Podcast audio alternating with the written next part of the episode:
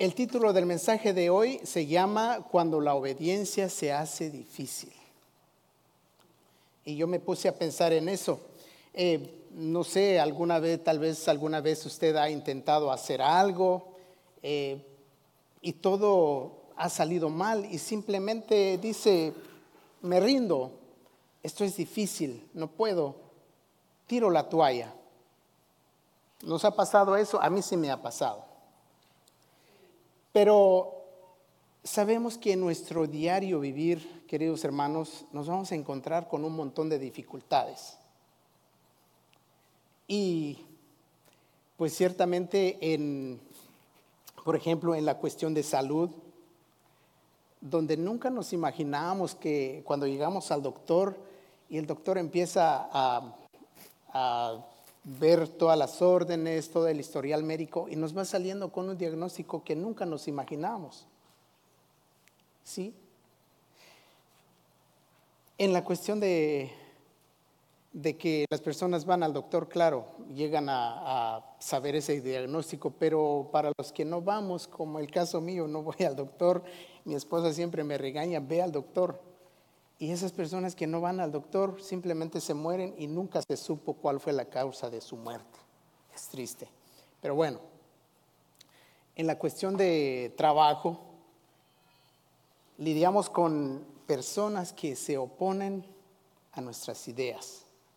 ¿Sí o no? ¿Le ha pasado eso? A mí sí. Y uno simplemente le dice, Señor, por favor, ilumínalos o elimínalos. Una de dos. ¿Sí o no? Pero bueno, el Señor sabe por qué. En nuestras finanzas, hoy en día estamos enfrentando una inflación tan fuerte. Tal vez aquella deuda que pensamos que iba a ser fácil de liquidarla, se convirtió en una pesadilla. Y la lista de dificultades continúa. Pero la pregunta es, ¿Cómo tomamos esas dificultades cuando se presentan? ¿Nos fortalecemos o simplemente nos espantamos? Y tiramos la toalla y dice uno, bueno, pues ya no puedo. Pero Cristo nos dice en Juan capítulo 16, verso 33, donde dice él, estas cosas os he hablado para que en mí tengáis paz. En el mundo tendréis aflicción, dice el Señor, pero confiad, yo he vencido al mundo. Amén. Aquí el Señor en este versículo eh, nos advierte que la vida en este mundo no va a ser fácil, pero al mismo tiempo nos anima a confiar en Él, porque Él ha vencido al mundo. Y esa es nuestra fortaleza, queridos hermanos. En 1 Samuel capítulo 17, el rey David, a pesar de ser pastor de ovejas, un niño, claro, ¿quién iba a pensar que un pastor de ovejas siendo niño se enfrenta al Goliat, el filisteo gigante, y lo venció? ¿Cuál es la clave ahí? Es la confianza. Confiar en el Señor, que el Señor está peleando por nosotros el Señor está en nuestras batallas, en nuestro diario vivir con luchas y todo eso, el Señor nos da el aliento a seguir adelante. Entonces, yo me pregunto, ¿y qué hacemos entonces? ¿Nos rendimos o confiamos? Bueno, en la preparación del mensaje del día de hoy eh, estuve pensando en tres personajes en la Biblia. Estoy seguro que ustedes eh, los conocen muy bien. Y el Señor los usó de gran manera en tiempos de dificultad, a pesar de que ellos no querían. Pero el Señor así lo hizo. El primero es Moisés. Sí, conocen qué es Moisés, ¿cierto? en su tiempo libre, les invito que lean Éxodos capítulo 1 hasta el capítulo 15, donde, donde el Señor eh, nos revela cómo manifestó su poder ante el faraón. Entonces el pueblo hebreo, estando en Egipto, crecían, se multiplicaban, se fortalecían en extremo. Pero al ver esto, el rey egipcio tuvo miedo y pensó que el pueblo hebreo representaba peligro para ellos. Y los pusieron a trabajar duro y bajo presión. Pero lo más, lo más curioso de todo es que mientras más los oprimían, ellos más se multiplicaban y bien fortalecidos. Es tremendo lo que, lo que hace el Señor, ¿no es cierto? Entonces, siempre las cosas, eh, eh, el enemigo siempre pone, ahora sí que mentiritas en, la mente del ser humano, ¿no? Entonces el rey eh, egipcio viene y le habla a las parteras de las, de las hebreas que cuando asistieran en su parto y vieran que el bebé que estaban haciendo era varón, que lo mataran inmediatamente. Y si era niña, entonces que la dejaran vivir. Pero cosa muy interesante, las parteras tuvieron temor a Jehová y no lo hicieron. Ellos obedecieron más a Jehová que al rey egipcio. Entonces, el rey egipcio, enfurecido, manda a todo su pueblo a arrojar al río a todo varón bebé de los hebreos. Un tiempo difícil. Y la mamá de Moisés lo, lo pudo esconder a él por tres meses. Algo muy interesante que me llamó la atención del número tres es que tres meses se relaciona con los tres días que el Señor estuvo eh, sepultado. Después de los tres días resucitó. Entonces, cuando la mamá de Moisés se da cuenta que ya no podía más, preparó una canasta, selló con asfalto la parte de abajo, colocó al niño dentro de ella, la cerró y la colocó en el río. Obra del Señor. Entonces, empieza a flotar la canasta, pero lo más curioso es que la canasta fue a dar exactamente donde se estaba bañando la hija del faraón. Y ella recoge la canasta y para sorpresa, cuando la abre, encuentra al hermoso Moisés. A lo mejor era hermoso o era feíto, pero ella dijo, con esto yo me quedo. Yo, la, yo lo cuido. Entonces eh, eh, lo llevó y, y ya pues crecido ya Moisés en el palacio del faraón sale un día y se da cuenta de un egipcio maltratando cruelmente a un hebreo. Y Moisés se enfureció. ¿Alguien sabe qué pasó ahí? Lo mató.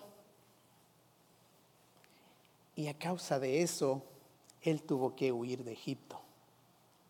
Patitas, ¿para qué las quiero? Vamos corriendo antes que me que me den. Entonces huye Moisés, sale de Egipto, se establece en Madián, donde se casa con Séfora, su esposa, y llegan a tener hijos.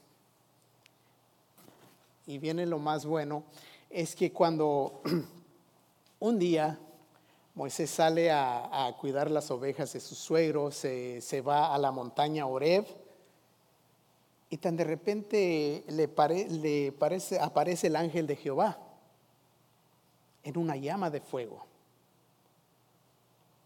en medio de una zarza. Entonces, Moisés que se da cuenta, la zarza ardiendo, pero lo más curioso es que no se consumía. Entonces dijo Moisés, iré yo ahora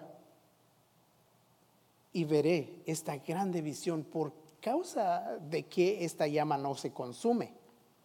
Uno siempre tiene esa curiosidad de que dice, hay que ver para creer, ¿cierto? Entonces, se acerca Moisés a la, a la zarza y como viendo Jehová que él se estaba acercando y lo llama por su nombre.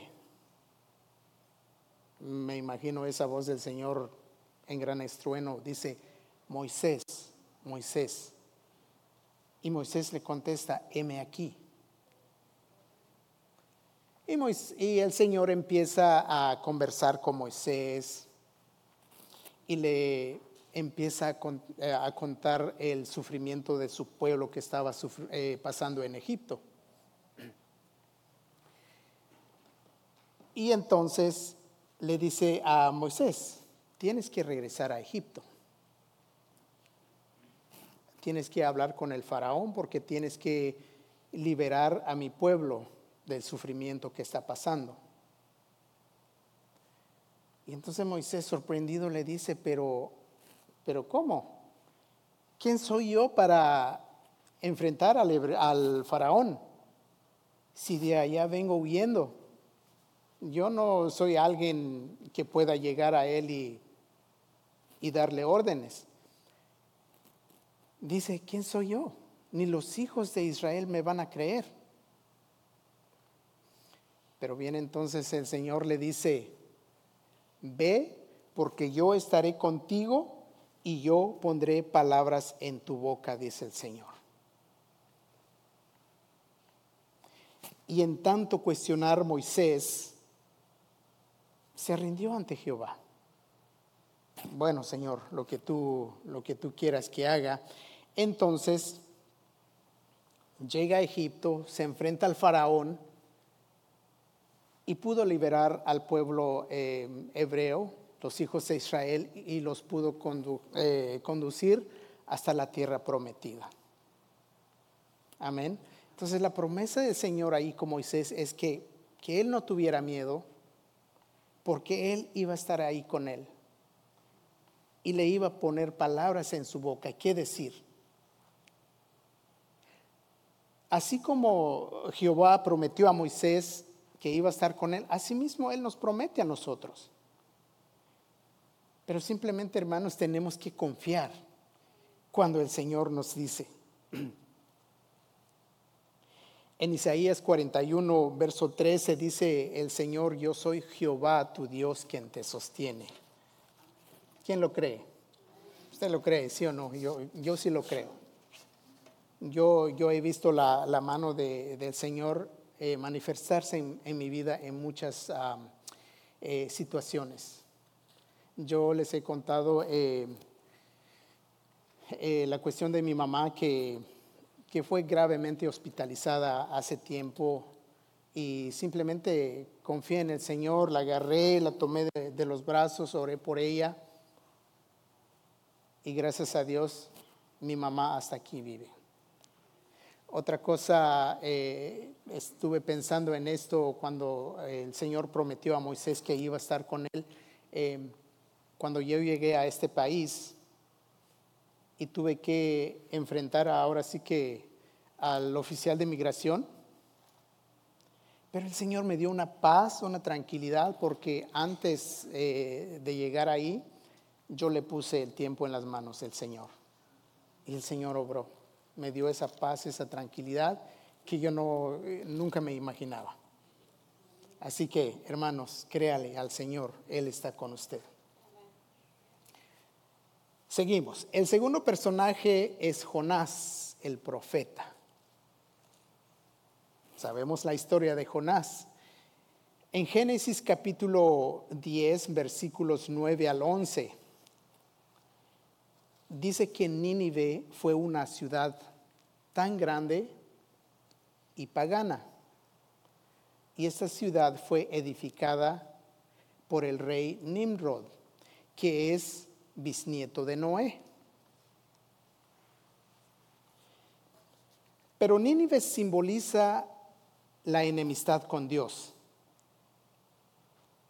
a causa de sus mentiras, violaciones, brujería, prostitución y la seducción de, los, de las naciones. Entonces, Dios decide destruir a, Nínive. Pero algo muy curioso eh, que yo pude ver eh, en este versículo, y es lo que sabemos nosotros, que el amor, la misericordia de Dios hacia la humanidad es tan grande. Es tan grande que nosotros todos sabemos que mandó a su Hijo amado Jesucristo por amor a usted y a mí. Entonces, Él no quería o Él no quiere que nadie perezca en Nínive sino que todos procedan al arrepentimiento. Ese versículo lo encontramos en segunda de Pedro, capítulos 3 al 9. Entonces, cuando el Señor quiere usar como instrumento a alguien, lo hace. A lo mejor usted lo ha experimentado. A lo mejor ha tenido el momento de, de platicar con alguien en una situación difícil, eh, con esa persona que está lidiando con algo, pero Jehová le puso a usted palabras de ánimo. Decirle a esa persona, si se puede, sigamos adelante, Dios te ama, Dios está contigo. Dios usó a usted como instrumento en ese momento. Entonces, em, volviendo al mensaje, Dios puso el ojo entonces en Jonás. En el libro de Jonás capítulo 1, verso 2 dice, vino palabra de Jehová a Jonás y le dijo, levántate y ve a Nínime, aquella nación, aquella gran ciudad, y pregona contra ella porque ha subido su maldad delante de mí. Es lo que le dijo Jehová a, Jonás. Pero claro, Jonás no quería tener nada que ver con, tales habitantes. Él se levanta y agarró camino por otro lado. Descendió a Jope y encontró una nave que, que iba a Tarsis.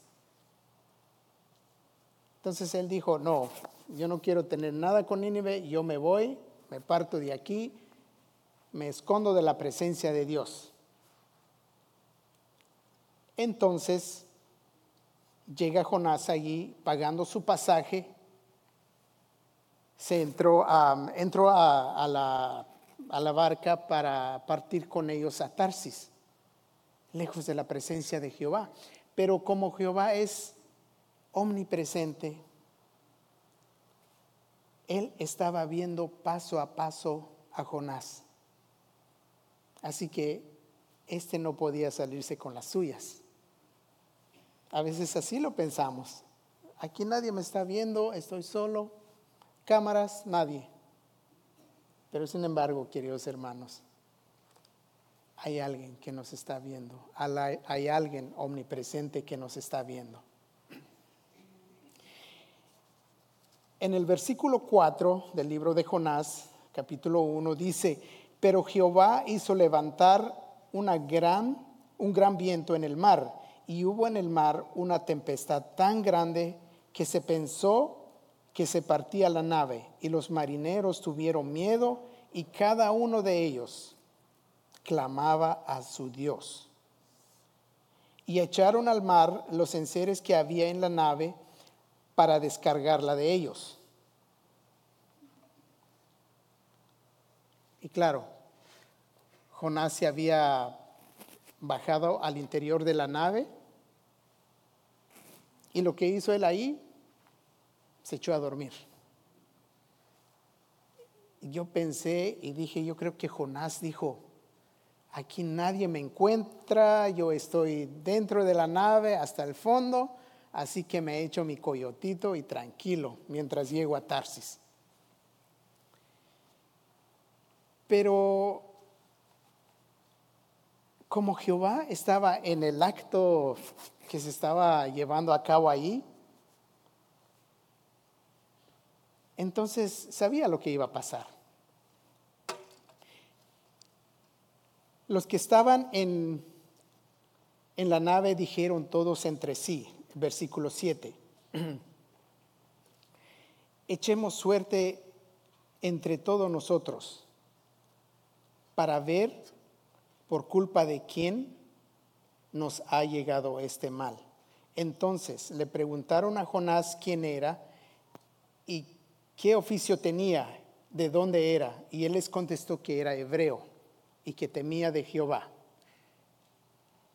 Entonces ellos se dieron cuenta inmediatamente que Jonás era un prófugo y que huía de la presencia de Jehová. Entonces le preguntaron, ¿qué quieres que hagamos contigo? Jonás les dijo, arrójeme al mar para que se aquiete el mar. Y lo hicieron.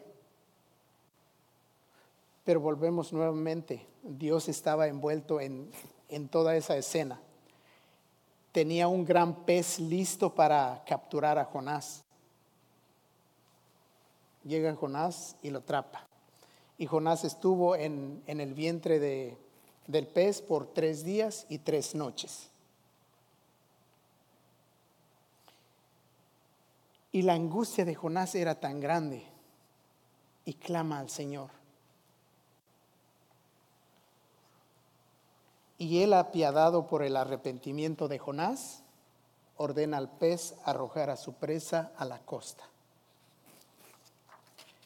Y yo creo que yo creo que Jonás dijo, vaya, me salvé, gracias Señor. O a lo mejor simplemente enojado nunca le dio gracias al Señor. Porque a veces nos pasa, qué bueno que no me sucedió esto. Gracias al Señor, pero a veces, queridos hermanos, y yo la verdad que soy uno de ellos que a veces se me olvida dar gracias a Dios cuando, cuando Él me rescata de algo que, que pues me iba a suceder. Pero el asunto con Jonás es que no se termina ahí. Leamos capítulo 3, versículo 1 de Jonás. Dice, vino palabra de Jehová por segunda vez a Jonás diciendo, levántate y ve a Nínive, aquella gran ciudad, y proclama en ella el mensaje que yo te diré. Y se levantó Jonás, esta vez sí, no partió por otro lado se levantó Jonás y fue a Nínive conforme a la palabra de Jehová. Empezó a clamar el mensaje que Dios le había ordenado y los habitantes escucharon el mensaje y creyeron. Y lo más hermoso de este mensaje es que el mensaje llegó hasta el rey. Dice el rey, el cual proclama que todos clamaran fuertemente a Jehová y que cada uno se arrepintiera de su mal camino. Versículo 10. Y vio Dios lo que hicieron, que se convirtieron de su mal camino, se arrepintió de destruir a Nínive. Wow, el amor de Dios. Entonces, queridos hermanos, nosotros sabemos que Dios es Dios de oportunidades. Él perdona a todo aquel que lo busca, que acude a Él. Pero eso sí, nadie, nadie se puede ocultar de su presencia como lo intentó Jonás. En el libro de Abdías, capítulo 1, verso 4, dice, aunque te remontares como el águila, y aunque entre las estrellas pusieres tu nido, de allí te derribaré, dice Jehová. Jehová omnipresente, omnisciente y omnipotente.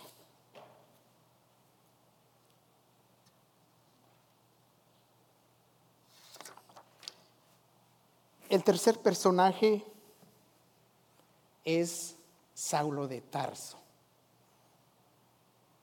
al que ahora lo conocemos, Pablo, fiel seguidor de Cristo. Amén. Pablo, eh, un hombre con gran educación, orgulloso de sí mismo, y él pensaba que el cristianismo era malo y engañoso. Esta historia lo pueden leer ustedes o todos lo podemos leer en, en Hechos, y está en Hechos capítulo 9, versículos 1 a 18. Entonces Saulo perseguía a la iglesia. Él entraba casa por casa y arrastraba a los hombres y a mujeres que los encontraba proclamando el Evangelio de Cristo. Y los entregaba en la cárcel. ¿Sí? No había libertad para predicar el Evangelio de Cristo. Y Saulo, aún respirando amenazas y muerte contra los seguidores de Cristo, vino al sumo sacerdote y le pide cartas para las sinagogas de Damasco. ¿Sí? Y este sumo sacerdote, por supuesto, le concede la carta y Pablo, contento, vámonos a Damasco a buscar a los cristianos. Y si encontraba a alguien ahí proclamando el Evangelio de Cristo, él se aseguraba traerlos de regreso y encarcelarlos. Claro, si es que no les daba mate ahí mismo donde los encontrare, porque era, era tremendo.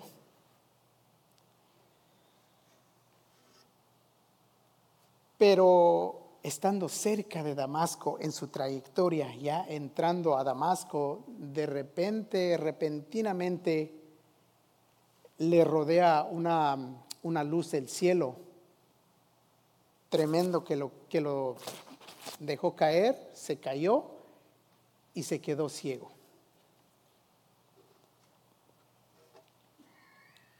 Leamos eh, Hechos capítulo 9, versículo 4 a 18.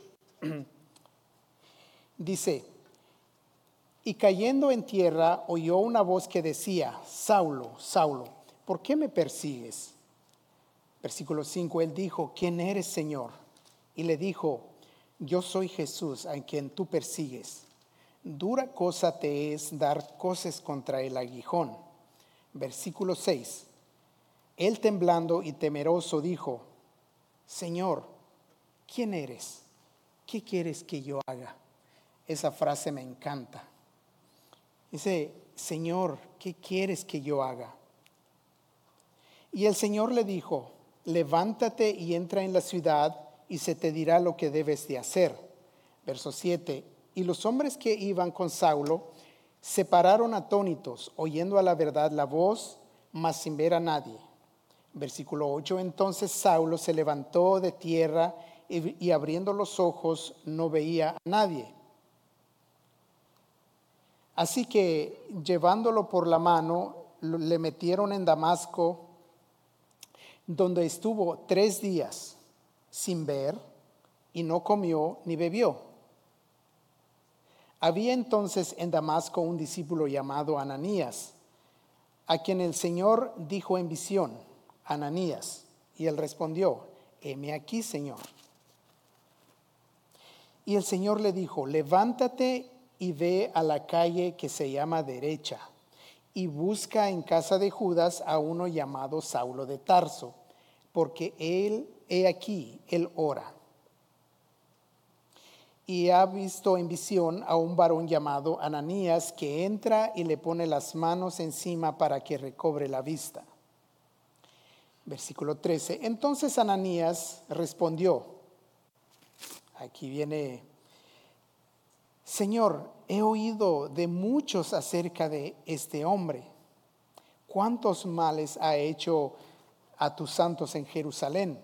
Y aún aquí tiene autoridad de los principales sacerdotes para aprender a los que invocan tu nombre. Versículo 15.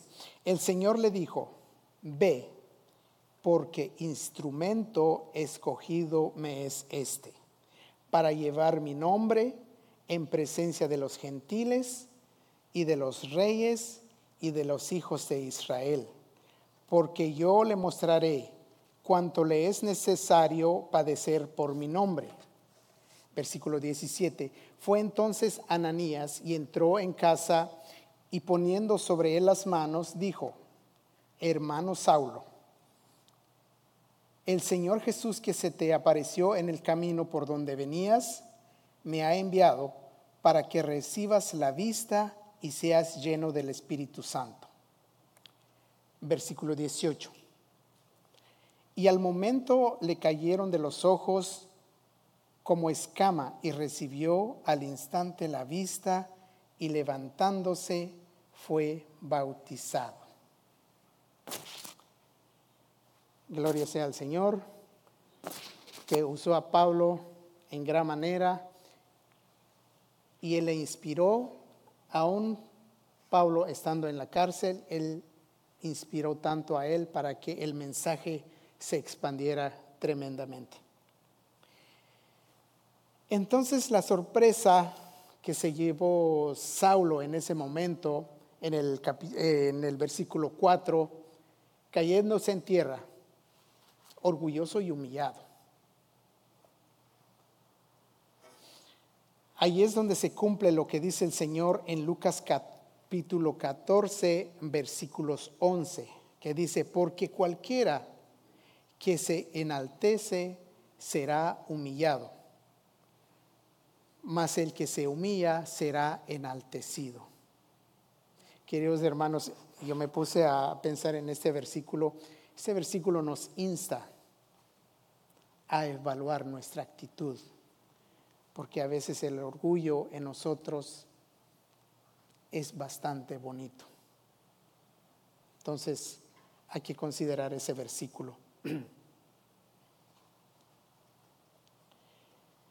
Cuando el Señor le quita de los ojos eh, la escama, Él logra entender y conocer la verdad de Cristo, que es lo más importante.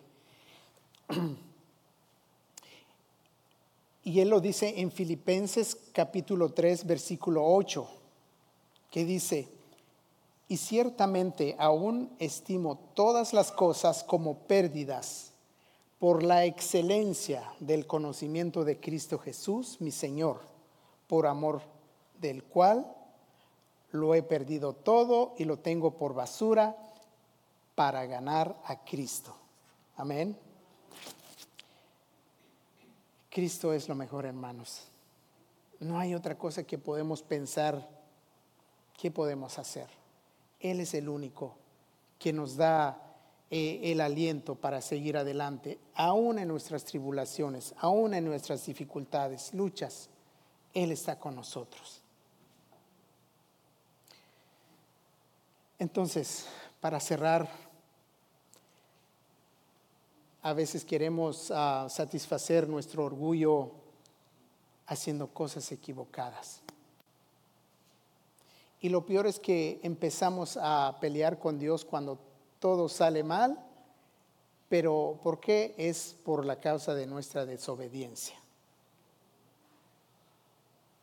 Quizá usted ha intentado varias veces hacer algo, lograr conquistar una meta, y todo ha salido mal. A lo mejor hay algo que le está agobiando el corazón y simplemente se quiere rendir.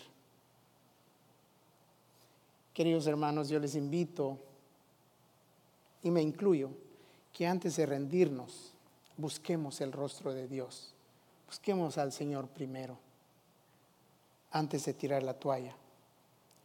Mateo 6:33 dice, mas buscad primeramente el reino de Dios y su justicia y todas las cosas os serán añadidas.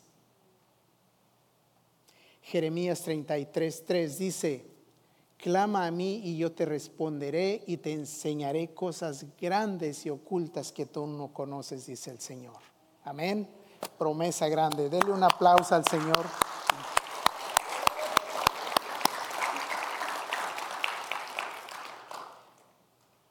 El Señor quiere lo mejor para sus hijos, queridos hermanos, porque los ama.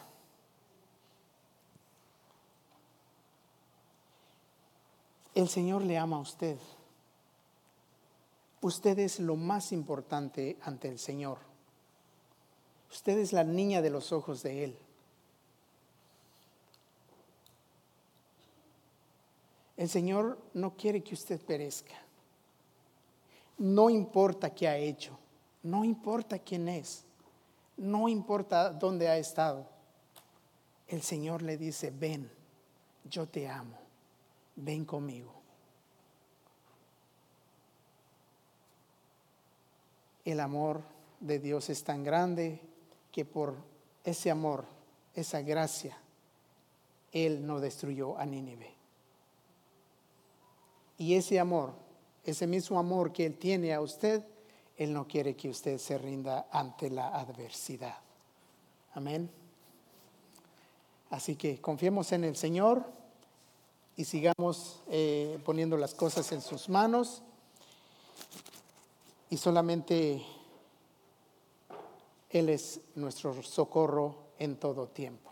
Oremos. Padre, te damos gracias por tu palabra, Señor. A veces nuestra desobediencia nos lleva a hacer cosas que te ofenden, Señor. A veces cuando tú nos hablas que tenemos que hacer algo, nosotros agarramos otro camino y dejamos de hacer lo que tú quieres que hagamos. Perdónanos por eso, Señor y ayúdanos, Señor, a ser más atentos a tu voz. Ayúdanos a ser más sensibles a lo que tú quieres de nosotros, Señor. Padre, en este momento yo agradezco por cada uno de mis hermanos, las personas que se hicieron el tiempo de estar aquí, Señor.